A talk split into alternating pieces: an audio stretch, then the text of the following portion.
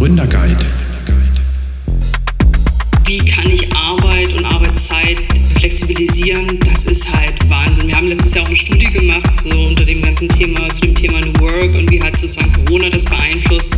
Und eine Frage war, äh, um wie viele Jahre hat sie Corona in der Digitalisierung vorangebracht? Und äh, das war interessant. Ähm, es waren, alle Antworten lagen zwischen drei und zehn Jahren. Wenn natürlich ein Unternehmen dann sagt, äh, zehn Jahre, das ist schon Wahnsinn, dann, dann weiß man auch, welche Kämpfe vorher ge ge gekämpft wurden. So, dann starten wir. Hallo und herzlich willkommen zu einer neuen Folge des Gründerguide Podcasts. Ich bin Sophia Kuhl vom HHL Digital Space, dem Tech Inkubator aus Leipzig. Und ich spreche heute mit Professor Dr. Claudia Lehmann. Sie ist Professorin an der Handelshochschule Leipzig für Digital Innovation in Service Industries und leitet das Center for Leading Innovation and Cooperation. Willkommen, Claudia. Hallo Sophia, es freut mich sehr, hier dabei zu sein. Dankeschön für die Einladung.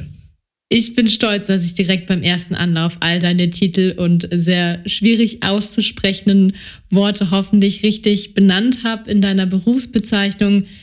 Ich fange mal mit dem einfachsten an. Wie wird man eigentlich Professorin? Ich weiß nicht, ob das die leichteste Frage ist. Ähm, Für mich gibt, zumindest. es gibt auf alle Fälle eine, ich sage mal, technische Antwort und dann wahrscheinlich eine emotionale. Ich fange mal mit der technischen an. Äh, ja, man muss irgendwann mal promoviert haben. Ich glaube, das ist die Grundvoraussetzung dafür. Dann äh, geht man ja entweder eine Habilitation ähm, oder über die Juniorprofessur. Ähm, das sind halt Möglichkeiten, um dann nochmal zu zeigen, dass man die Qualifikation zur Lehre auch hat, dass man zeigt, man hat ein breites Wissen. Ähm, aber ich glaube, die, die interessantere Frage ist ja, warum, warum schlägt man den Weg überhaupt ein? Und ich glaube, das ist eher der Punkt, ähm, dass man es liebt zu lernen. Das ist vor allem bei mir der Fall. Das ist, glaube ich, die, die, das größte Benefit an diesem Job, äh, dass man kontinuierlich lernen kann und immer wieder spannende, tolle neue Leute trifft und ähm, sich immer mit tollen Themen auseinandersetzt. Und ähm, ja, auf einem Gebiet ist man meistens äh, Spezialistin oder Spezialist und ähm, idealerweise ist man dafür dann auch Professorin. Das ist sehr cool. Und erzähl uns ein bisschen was zu deinem Hintergrund. Du, also das, das Fachgebiet Digital Innovation ist ja sehr breit. Wie kommt man da rein?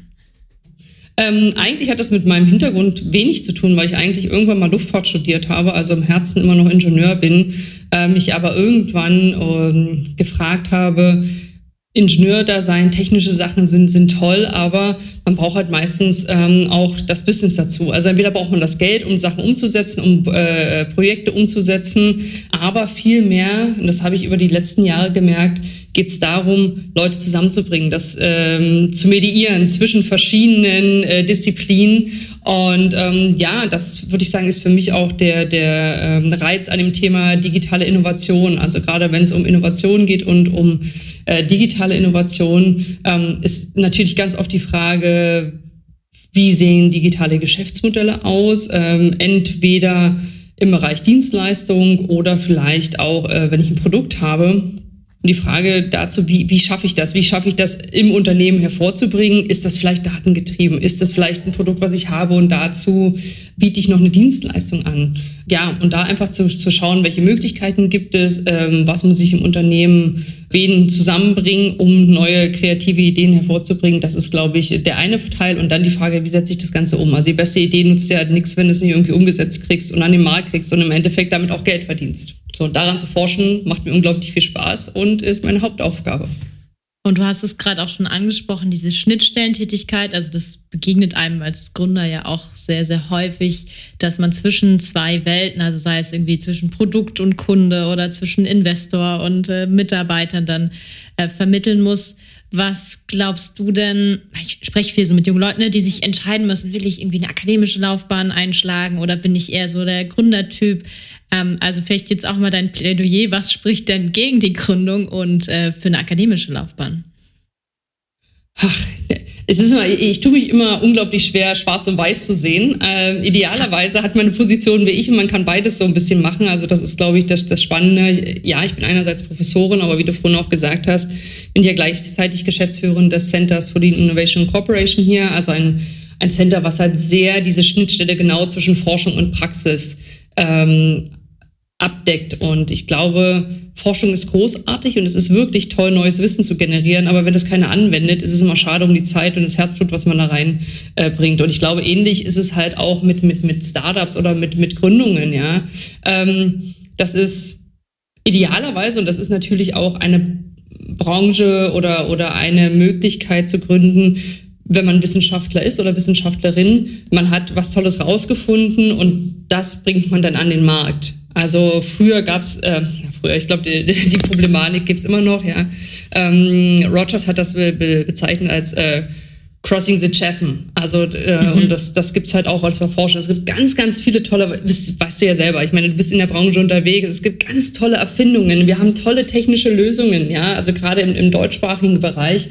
Und man schafft es aber nicht, das zu übersetzen in Marktbedürfnisse, in Kundenbedürfnisse. Und das, ich glaube, und da glaube ich auch, dass ihr einen tollen Beitrag dazu leistet, ähm, Leute, die vielleicht wirklich genau diesen technischen Gedanken haben, darin zu schulen, zu sagen, guck mal, denk doch mal aus Kundensicht, ja, was kann denn das Coole an deiner Erfindung sein? Und äh, wie kann man das vielleicht in ein Geschäftsmodell zu überführen? Oh, jetzt habe ich schon wieder viel erzählt, ich hoffe. Alles gut es knüpft sehr schön an, also wer den noch nicht gehört hat, unser letzter Podcast war mit Tina Dreimann. Und da habe ich sie auch so ein bisschen gechallenged und gesagt, da muss nicht jeder im Herzen eigentlich auch Vertriebler sein. Und also ich würde es jetzt zurücknehmen und würde sagen, es muss nicht jeder verkaufen wollen, aber die, das Interesse an einem marktfähigen Produkt zu haben, schließt irgendwie ein, dass man mal mit Kunden interagiert. Und äh, in den Unternehmen, wo ich bisher war, waren immer die Produkte am besten, die dann auch mit den Kunden zusammen entwickelt wurden und nicht irgendwo im stillen Kämmerlein. Also da hat die ja, Kundenbrille sich aufzusetzen. Und da würde mich jetzt nächstes interessieren, du ähm, aus deiner Rolle heraus, ne, du hast diese verschiedenen Positionen und auch schon einige Unternehmen äh, durchlaufen, arbeitest wir mit etablierten Unternehmen auch zusammen. Wo siehst du denn da aktuell den größten Innovationsdruck, wenn man das überhaupt einschränken kann? Oder brennt es einfach überall? Also äh, wieder, ich bin generell ein Mensch, der immer versucht, Sachen positiv äh, zu sehen und daher die, die eher das nicht mit Angst zu arbeiten, sondern eher mit äh, Möglichkeiten. Und ähm, ich glaube, das ist der eine Fall, wenn es um Innovation geht, aber natürlich das Thema Digitalisierung ist momentan, man kann es fast gar nicht mehr richtig voneinander trennen, Innovationen und, und Digitalisierung. Und ja, wo, wo brennt es da momentan am meisten? Ich glaube, ähm, zum einen, dass Unternehmen in der Lage sind, ähm, für sich zu entscheiden, was will ich denn eigentlich erreichen? Also ich finde immer, Digitalisieren äh, oder Innovieren des Innovationswillens ähm, macht wenig Sinn. Also man muss sich halt, glaube ich, überlegen, was ist das Ziel und was möchte ich mit etwas erreichen. Und ich glaube, wenn man ein Ziel hat und für sich definiert und wenn es auch erstmal ein kleines ist, ist es viel einfacher, es umzusetzen und anzugehen und dann sich zu überlegen, was sind die Schritte, die ich brauche. Und wenn du mich jetzt nach konkreten, wahrscheinlich möchtest du was Konkretes haben, ähm, ich würde sagen, wo ich momentan in vielen Unternehmen, und da rede ich eher über kleine und mittelständische Unternehmen, weil ich mich damit äh, relativ viel auseinandersetze, ähm, ich würde sagen, es, es ist momentan am pressierlichsten, ähm, ja, intern zu, zu digitalisieren oder, oder zu überlegen, wie kann ich als Unternehmen Informationsfluss, um es ein bisschen abstrakter zu sagen, schneller ermöglichen. Und was man dazu macht, ist natürlich die Frage, kann man digital machen, kann man aber auch manchmal einfach durch, durch ganz einfache Kniffe machen, ja. Ja, und ich finde, das geht auch sehr gut einher mit der Beobachtung, die man häufig macht, dass so Corporate Accelerators und Incubators ja häufig scheitern, weil eigentlich sich die Sinnfrage, was mache ich eigentlich mit Startups, stellt sich für mich gar nicht, sondern ich muss irgendwie von meinem Problem kommen und ich muss, muss mich fragen, ist das eben was, was ich in-house lösen kann oder was ich outsourcen will? Und dass dann eigentlich die Zusammenarbeit mit Startups entweder was organisch ist, weil man denkt, die sind schneller, agiler oder auch irgendwie erfindungsreicher als, als man selbst, oder man sucht sich halt dann selber Leute, die man, die man einstellen kann. Also wie siehst du das? Kann man das so sagen, dass eigentlich die Unternehmen sich gar nicht so sehr fragen, was will ich von Startups lernen, sondern sich vielmehr mit sich dann auch beschäftigen und dann eigentlich der, der Partner kann dann auch ein anderes Corporate sein oder sollte man sich auch, wenn man die Perspektive so vom ähm, Mittelstandsunternehmen einnimmt, sich mal bewusst auch fragen, was kann und will ich eigentlich auch mit Startups machen? Definitiv. Und da hast du gerade so viele wichtige Punkte angesprochen. Ich glaube, darüber können wir alleine zwei Stunden nochmal reden. Also diese ganze Diskussion äh, Accelerator und, in, und Incubators in, in Firmen. Ähm, ich würde vielleicht versuchen es ein bisschen zu differenzieren zwischen großen Corporates und, und mittelständischen Unternehmen, weil da muss ich ehrlich sein, ähm, ich finde es erstmal gut, dass, dass natürlich Unternehmen und Großunternehmen ähm, den Mehrwert von Startups erkannt haben. Ja, und ich meine, ich bin in dem Bereich jetzt über 15 Jahre unterwegs und, und damals habe ich als studentische Hilfskraft bei Dresden Exist noch gearbeitet und da war so, ja, Gründung, das war noch so ein bisschen was exotisch und ich meine, jetzt zu sehen, wie das in aller Munde ist, großartig, ja, einfach zu sehen, was da auch für ein, für ein, für ein ähm, Mindshift ähm, passiert ist über die Jahre. Was würde ich sagen? Aber oft habe ich schon das Gefühl, und das habe ich bei dir jetzt auch gerade gehört, naja, es ist so manchmal so der, der, der Strohhalm, an dem man sich versucht zu, zu äh, hangeln und man, man denkt, dass es eine Lösung ist. Man hat jetzt einen Incubator und damit lösen sich alle Probleme, die ich vielleicht als Unternehmung habe. Und ich glaube, das ist eine Anspruchshaltung, die oft einhergeht, die kein Startup oder eine Menge von Startups erfüllen können, weil das Problem ganz woanders löst. Und da bin ich wieder bei dem Thema, es geht um Unternehmenskultur und, und da kann ich noch so tolle Startups haben, wenn ich es nicht schaffe, das irgendwie einherzugehen. Und, und würde ich sagen, das ist, eine, das ist eine große Herausforderung, ja. Und manche kriegen das gut hin und manche kriegen das weniger gut hin. Ähm, ich sehe es bei mittelständischen Unternehmen, das ist, da ist immer noch viel Kritik und die stellen sich eher die Frage, na, was will ich denn damit eigentlich erreichen? Und das finde ich eigentlich fast teilweise spannender, weil natürlich für die eine Investition, ich sag mal, von, von 200.000 oder 500.000 Euro eine unglaublich große Investition ist. Ne? Also wenn man jetzt mal sagt, man, man beteiligt sich an einem Startup oder man arbeitet mit einem Startup zusammen, das wird, glaube ich, viel besser durchdacht und auch miteinander in Austausch gegangen, als es vielleicht manchmal in großen Unternehmungen der, der Punkt ist. Genau, andersrum muss man natürlich auch sagen, dass man die Erwartungshaltung, also was jetzt so Legal- und Finance-Prozesse an, an Corporate äh, irgendwie beinhalten, dass man die nicht an ein Startup haben kann. Also ich glaube schon so ein bisschen ein Shift zu haben und zu wissen, okay, ich beschäftige mich jetzt bewusst mit einer anderen Unternehmensform und die sind dann vielleicht noch nicht so fest im Sattel in manchen Themen. Ist aber nicht schlimm, weil dafür können sie andere Sachen besser. Also das wünsche ich, wünsche ich mir schon von den Mittelständlern oder von den Corporates, dass sie da ein Stück weit ja auch Geduld manchmal haben und das nicht so äh, dann vielleicht fallen lassen, weil das eine oder andere noch nicht professionell genug ist. Ja, also das meine ich halt auch diese Anspruchshaltung, die teilweise an, an Startups auch gestellt werden.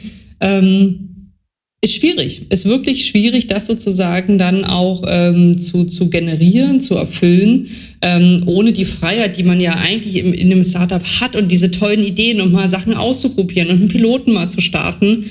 Ähm, ja, um, um da nicht zu schnell, wie soll ich das ausdrücken, in, in die Fänge zu kommen oder vielleicht in, in, in, so eine, in, so eine, in so ein enges Fahrwasser. Ja, ist eine große Herausforderung, würde ich auch sagen. Was sagt denn die Forschungslandschaft aktuell dazu? Gibt es irgendwelche heißen Forschungsthemen im Bereich der digitalen Innovation? Und wenn du jetzt schon ausgewiesene Expertin für Dienstleistungen bist, kannst du gerne auch was zur Dienstleistungsbranche sagen. Wenn du aber sagst, es ist allumfassend, dann ähm, gerne auch, ja, gibt es da irgendwas, was gerade hervorsticht? Genau, also bin wirklich eher Experte für, für Dienstleistungen, Digitalisierung, als ich das für Entrepreneurship bin.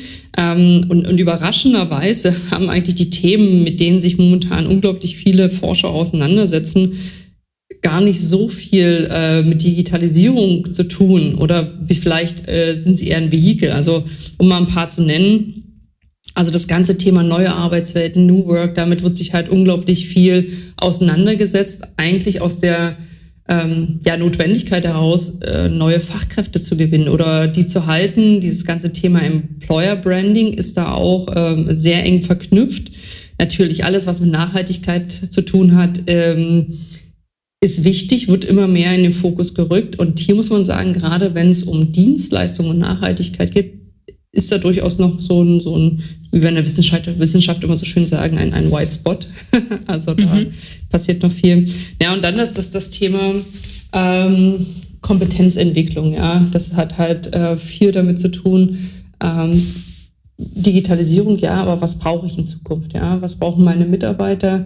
Wie können sie mit der mit den Herausforderungen umgehen und was muss ich als Unternehmen tun, um meine Leute ne, wieder zu halten, weiterzuentwickeln und dann auch ähm, ja, äh, äh, neue Mitarbeiter zu gewinnen. Spannende Felder, unglaublich breit und ich finde es manchmal auch ein bisschen schwer dazu zu differenzieren und zu sagen, für was will man nun eigentlich Experte sein, weil die unglaublich ineinander greifen. Ja, aber es sind auf jeden Fall auch Themen, wo man ja jetzt, wenn man sich fragt, hey, in welchem Bereich soll ich eigentlich noch gründen? Äh, Gibt es da HR-Tech? Äh, Legal Tech, glaube ich, ist auch immer noch schwer im Kommen. Ich sehe auch viel Prop Tech gerade, was, was ich super spannend finde, weil halt so aus diesem ganzen bisschen verschlafenen, ähm, sehr regulierten ja, Bauwesen, ähm, sich, sich da irgendwie mal eine Innovation zu überlegen. Und gerade wenn man Ingenieur ist und eigentlich die, die Landschaft sehr, sehr gut kennt und weiß, oh Gott, da braucht man irgendwie, äh, muss man eigentlich äh, auch einen Doktor haben, um, um da überhaupt annähernd ähm, einzusteigen, das als Chance immer zu nehmen. Also immer wenn es kompliziert wird, denke ich mir so, jo, dafür jetzt ein Startup. Weil so dieser äh, Convenience-Gedanke, dass man sagt, hey, und wenn es dafür Zeit und vor allem auch Geld gibt, was du gerade angesprochen hast mit Nachhaltigkeitsthemen, ich finde mal, es ist ein gutes Indiz, wenn es eine Stelle gibt oder irgendwie so ein Chief Sustainability Officer, dann ist da auf jeden Fall auch eine, eine Zahlungsbereitschaft da und dann kann ich da als junges Unternehmen mich halt andocken und habe einen Counterpart, der mit mir, naja, der dann mein Einkäufer ist letztendlich wenn es halt so ein Thema ist, was noch ganz, ganz weit weg am Horizont ist, dann gibt es da wahrscheinlich auch keine Budgettöpfe für. Ähm, dann ähm, ja, braucht es dann vielleicht ein paar Tage länger, bis man die ersten Umsätze macht. Auf jeden Fall, ja. Und dieses ganze Thema hast du es auch ange... Äh, BIM ist das ja, was ist denn das? Äh, äh, Building Information Modeling. Also da passiert unglaublich viel. Und das ist ja, wie du gesagt hast, über die letzten Jahre, das gibt es eigentlich schon relativ lang. Und das ist so in der Forschung hat man das ja, aber das hat jetzt so in den letzten zwei, drei Jahren ja, wie sagt man, so schön, pick up the pace, ja, also da äh, unglaublich an Geschwindigkeit äh, äh, aufgenommen, ja. Aber äh, guter Punkt auf jeden Fall und ich glaube, wenn man so ein bisschen in Richtung New Work und, und, und Unternehmenskultur, da gibt es momentan unfassbar viele Ausschreibungen und da würde ich mich schon ähm, auch fragen, ähm, ja, das ist auch mal die Frage, ne, in welche Richtung soll man denn nun gründen und was gibt's denn da eigentlich noch? Ähm, Fände ich es unglaublich spannend, sich mal darüber Gedanken zu machen, wie kann ich denn wirklich das vielleicht auch digital mit unterstützen? Unternehmenskultur, ja, dieses ganze Thema Kompetenzen ist zwar unglaublich groß, äh, und da gibt es ganz viele Lernmethoden und neu, neue Unterstützungs- äh, oder Formen der Unterstützung, dass man Mitarbeiter schult und weiterbildet. Aber ja, vielleicht wäre mal die Frage an, an, an alle da draußen, wie kriegt man es vielleicht hin, äh, digital auch so Unternehmenskultur zu unterstützen und vielleicht ähm, ja, zu ändern?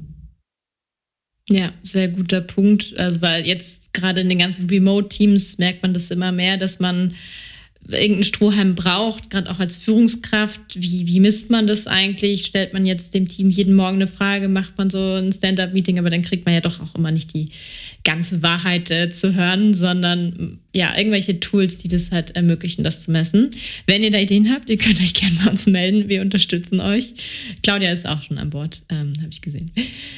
Ähm, lass uns weitergehen. Du hast zwar gesagt, du willst nicht schwarz und weiß malen, aber ich challenge dich da jetzt einfach trotzdem nochmal drauf. Gibt es irgendeine Art von Startups, wo du denkst, oh, die haben wir jetzt eigentlich schon die letzten 10, 20 Jahre rauf und runter gesehen, die gibt es eigentlich schon zu viel oder das ist auch aus deiner Sicht nicht nachhaltig, da noch reinzugehen, wenn man jetzt die Wahl hat? Hast du da irgendwas? Na, vielleicht wäre es äh, nicht sinnvoll, ein, ein Startup zu gründen, was äh, Faxmaschinen verkauft. Das wäre jetzt das, wo ich, wo ich, wo ich äh, mich am meisten festnageln könnte. Ansonsten ist es ja echt immer so eine Frage, es kommt drauf an, ja. Also ich meine, zu vielen Sachen, die vielleicht vor fünf Jahren noch nicht funktioniert haben, ist vielleicht jetzt die richtige Zeit. Und ich meine, da kennt ihr euch ja oder du dich ja wahrscheinlich noch besser aus als, als ich. Ähm, was macht vielleicht keine, keine, keinen Sinn mehr? Ähm, zu gründen. Ich würd, würde denken, dass ähm, ja in dem Bereich Robotik viel passiert. Also da äh, ist halt die Frage, macht es Sinn, da nochmal was Neues zu äh, ähm, gründen oder ist es da nicht vielleicht viel sinnvoller, darüber nachzudenken, Teil des Netzwerks zu werden? Also wir mhm. haben hier in, in, Sachsen zum Beispiel auch eine unglaublich große ähm, Community, wenn es um, um Robotik geht, ja, also Roboter, die Logistik mit unterstützen, die ähm, dir helfen in der Produktion oder im Krankenhaus. Ähm, das ist äh, für mich immer die Frage, ist es sinnvoll, dass jeder sein eigenes Startup gründet oder macht es nicht vielleicht Sinn, dazu zusammenzuarbeiten? Wandelbots ist ja hier in, in, in Dresden und Sachsen auch so ein, so ein ähm, Leuchtturm dazu. Ähm, ja, das ist aber natürlich hat jeder seine eigene ähm, Idee und seine, seine eigene Existenzberechtigung. Daher fällt es mir ein bisschen schwer, das so konkret zu beantworten. Aber ansonsten bin ich einfach ein großer Freund von, von lieber Sachen zusammen machen, als äh, seine eigenen Lösungen immer zu finden. Ja, und ich glaube, es geht auch sehr gut in diese Richtung. Bin ich jetzt Erfinder, also muss ich irgendwas komplett noch nie Dagewesenes kreieren? Also schreibe ich jetzt eine neue Programmiersprache oder baue jetzt das Gerät, äh, den iPod der, der Neuzeit? Oder nehme ich eine bestehende Innovation und mache die einfach noch besser, noch effizienter und setze mich da vielleicht an Schnittstellen dran, die es auch schon gibt. Dafür muss ich meinen Markt natürlich unglaublich gut kennen. Also ich bin dann auch immer sehr skeptisch, wenn, wenn Leute kommen, die irgendwas revolutionieren wollen und in, in irgendeinem Bereich gar kein Expertenwissen haben, das dann aber vorgeben zu sein, das finde ich dann immer relativ schwierig. Und dann ist man halt schnell in so, in so einer Welle von ähm, ja, heißer Luft, die man, glaube ich, mit Inhalt füllen sollte. Also weil dann wird es halt wirklich auch cool und glaubwürdig, als dass man jetzt irgendeinem Hype hinterherläuft und sagt, ja, ich muss da jetzt übrigens auch was mit Blockchain und Machine Learning machen, weil es machen gerade alle. Aber es ist gar nicht die Frage, die sich eigentlich stellt. Ja, und ich glaube auch, also um da noch was Kleines zu sagen, und über die Ideen reden. Also ich habe eine Weile auch in der äh, Exist-Beratung ge gearbeitet und da hatte ich immer ganz viele, ich habe eine total tolle Idee, aber ich kann darüber noch nicht reden. Und äh, ich glaube, da ändert sich das Mindset, aber je mehr du deine Idee challenge und mit mehr Leuten du darüber redest und dir vielleicht auch Leute unangenehme Fragen stellen, umso besser wird deine Idee. Zumindest ist meine ja. Erfahrung. Nee, kann ich absolut bestätigen. Und die, die Erfahrung haben wir schon immer noch, dass man natürlich am Anfang vorsichtig ist, mit wem teile ich das jetzt? Kann es irgendjemand mir stehlen? Wir haben es jetzt in fünf Badges noch nie gesehen, dass sich andere Leute für eine andere Idee dann haben begeistern lassen und ihr eigenes äh, Geschäftsmodell verlassen haben und gesagt haben, hey, das ist so gut, das mache ich jetzt selber und besser. Also da ist die Angst, glaube ich, manchmal größer als die tatsächliche Bedrohung.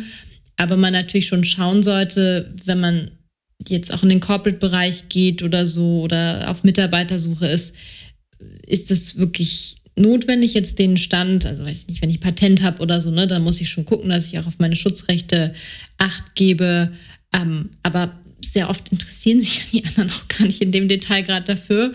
Und das ist quasi das, was schützenswert ist und der Rest ist eh Common Sense. Und wenn der dann irgendwo mal auf einer Bühne gepitcht wird oder so und man es dann nachbauen kann, dann denke ich mir auch immer, dann ist wahrscheinlich die Idee auch nicht äh, ausgeklügelt genug, wenn es nach einem Drei-Minuten-Pitch ähm, reicht, um, um da was zu stehlen. Lass uns nochmal auf Sachsen gucken. Du bist ja selbst auch ähm, ja, jetzt hier beheimatet im schönen Leipzig. Du leitest auch die Initiative Zukunftsland Sachsen.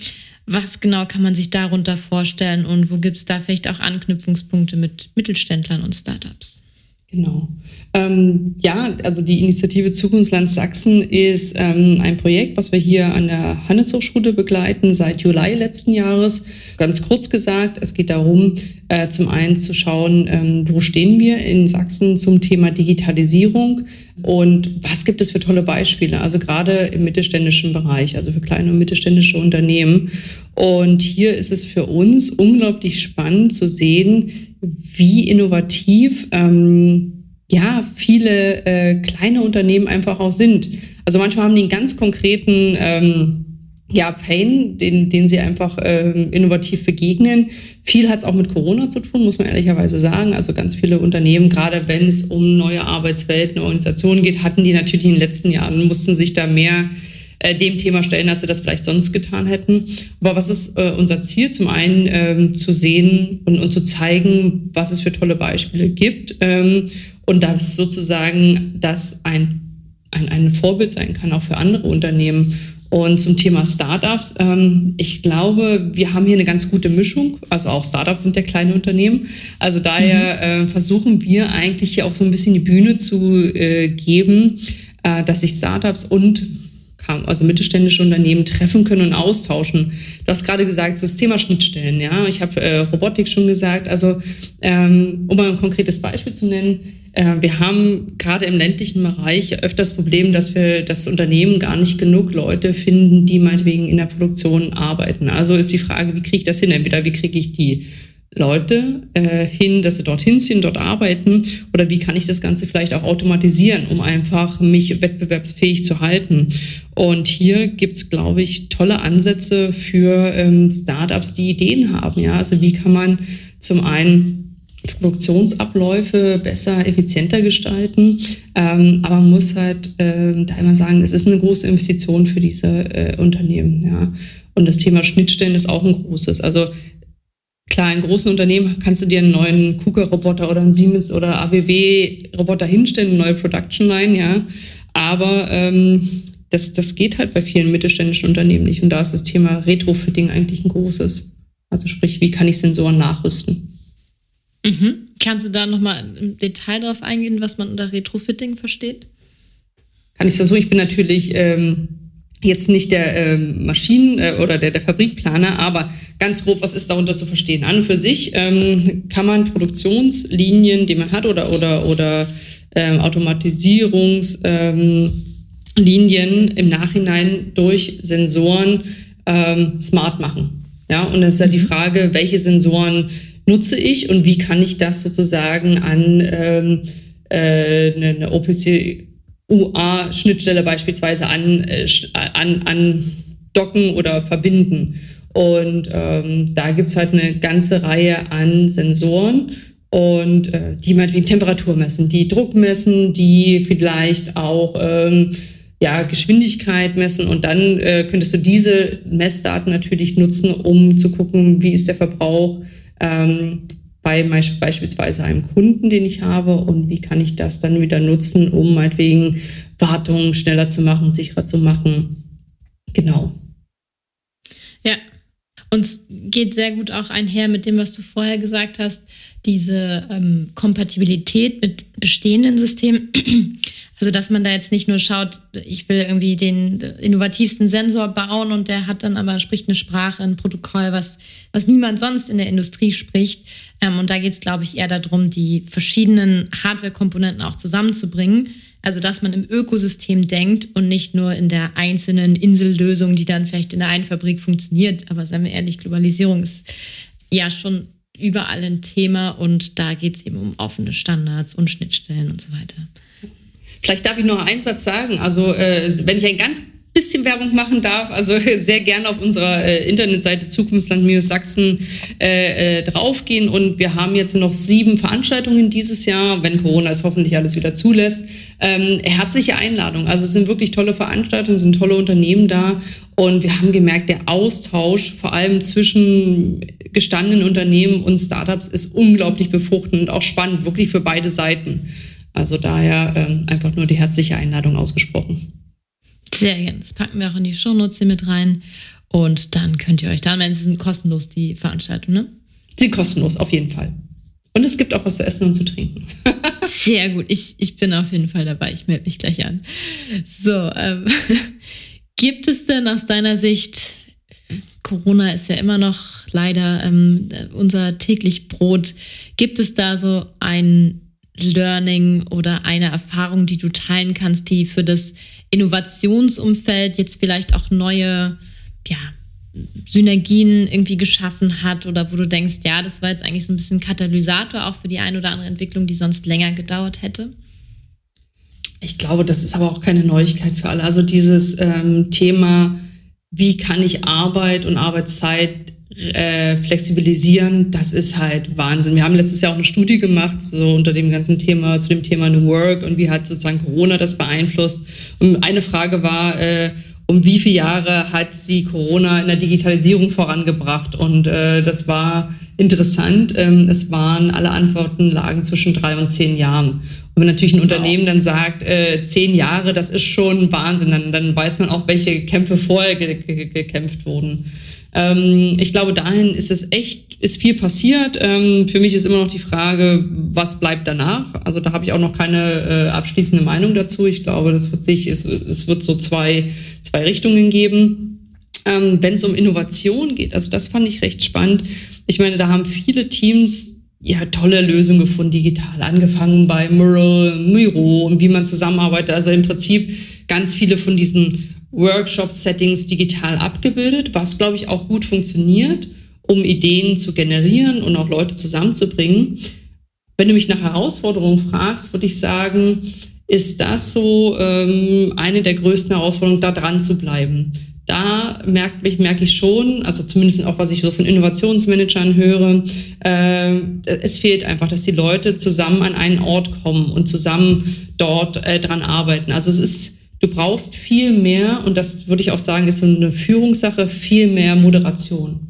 Ja, mhm. also vorher waren viele Sachen einfach mehr ein Selbstläufer. Die Leute waren angetrieben, die haben intrinsische Motivation. Also nicht, dass die Leute keine intrinsische Motivation mehr haben. Ja, so ist es nicht gemeint. Aber ähm, du brauchst gerade für Innovation einen, finde ich, deutlich moderierteren Prozess, als es vielleicht früher der Fall war.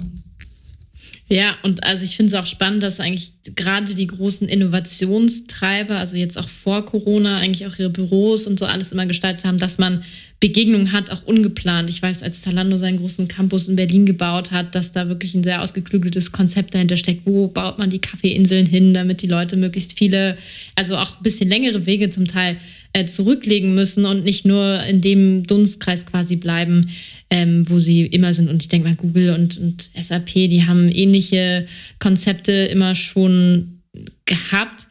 Ich glaube, das kommt jetzt auch mehr und mehr bei etablierten Unternehmen an. Also jetzt, wo wir langsam wieder, naja, noch nicht ganz, aber so geplant zurückkehren in die Büros, dass es diese Einzelbüros und jeder ist für sich weniger gibt. Ich glaube nicht, dass man ganz auf sie verzichten kann, weil da gibt es dann auch ein paar Compliance-Themen und so weiter.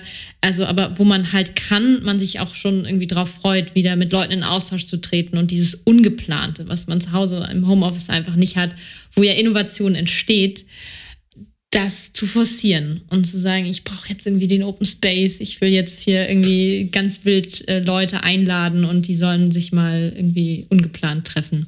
Siehst du das auch?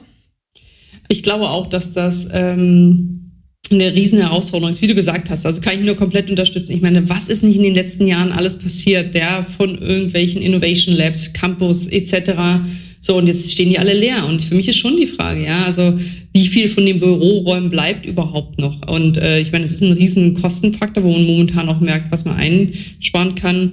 Ähm, aber ich habe bis jetzt auch noch keine es gibt immer Frag Fragmente dazu, also dass man dann, weiß ich, wenn du jetzt so durch einen Innovationsprozess gehst, ja, Ideen und dann zu gucken, was ist vielleicht, was der Kunde braucht und wie bastel ich Konzepte, aber so dieses, dieses Automatisierte, was man sonst wirklich durch diese Begegnungen hat und wo man dann halt mal wieder sagt, hier, guck mal, wollen wir da nicht weitermachen, das passiert halt nicht. Du musst es immer planen. Es ist halt nicht, dass du einfach hier irgendwie äh, dich eingewählt hast und dann kommt mal zufällig jemand vorbei. Also es gibt ein paar coole Tools, also was ich zum Beispiel wie sowas wie Mystery Coffee, dass du, ähm, mhm. du hast halt äh, freie Slots. Ja. Ja, und, und, ja, und dann wirst du da zufällig zusammengewürfelt, ähm, was, was cool ist. Aber es ist halt trotzdem nicht das Gleiche. Und das merkt man auch. Ich meine, das hat jetzt auch viel mit Organisation und so zu tun, aber äh, wenn man mal beim Mittagessen sich kurz trifft oder auf dem Gang, dieses ganze informelle Austausch, da kriegt man halt auch schon viel mit oder kriegt halt äh, Reize, Impulse, die einem gut weiterhelfen. Und ähm, da würde ich sagen, also wenn, wenn da jemand smarte Ideen hat, äh, gibt es auf alle Fälle Nachfrage. Sehr, sehr gut. Wir sind auch schon fast am Ende unserer Podcast-Folge heute. Ich frage all meine Gäste zum Schluss immer, welchen Tipp gibst du angehenden GründerInnen mit auf den Weg, außer Just Do It? Do It ist auch gut. Ähm, ich bin einfach ein großer Freund, wirklich ähm, Testpiloten zu fahren. Also das muss, ich, ich, ich neige selbst immer zum Perfektionismus, aber gerade wenn man ähm, Gründer ist, lieber Sachen mal schnell ausprobieren und dann aber auch schnell sich Testkunden suchen. Ja, ob das jetzt in Form von Dienstleistung ist oder ein Produkt, was ich, was ich habe schnell jemanden finden, idealerweise der natürlich auch dafür bezahlt, aber der das ausprobiert und dann in den Austausch gehen. Und das habe ich vorhin schon kurz gesagt, diesen Austausch nicht scheuen und auch wenn jemand mal kritisches Feedback hat, das ist, das ist trotzdem super und, und das einfach anzunehmen und das wieder positiv zu sehen, anstatt so, oh, der hat jetzt gemeckert, das lieber zu sehen, ach cool, jetzt habe ich die Möglichkeit, cool, darüber habe ich noch nicht nachgedacht, lass mich das doch jetzt nochmal, probieren wir das nochmal aus. Und ja, und ansonsten vielleicht ja positiv äh, äh, an Sachen rangehen, äh, ist meistens viel besser als negativ zu denken. Sehr gute letzte Worte. Dann danke ich dir, Claudia, dass du heute zu Gast im Gründerguide Podcast warst. Sehr gerne und nochmal herzlichen Dank. Hat sehr viel Spaß gemacht. Ihr könnt Claudias Organisation an der HHL mit dem Klick auch finden unter clickresearch.org. Falls ihr da mal eine Anfrage habt oder ein spannendes Projekt, könnt ihr gerne auch an Claudia und ihre Kollegen herantreten. Vergesst nicht, uns zu abonnieren. Noch ein kleiner Hinweis in eigener Sache. Wir ähm, machen eine kurze kreative Pause. Ihr könnt uns so im Frühjahr dann mit neuen Folgen wieder erwarten. Und wenn ihr Ideen habt oder auch Wunschgäste, die ihr gerne mal hier am Mikrofon haben wollt, dann schreibt uns doch gerne an founders.hl.de. Ich freue mich dann auf die bald folgende nächste Folge im Frühjahr mit euch. Macht's gut. Tschüss.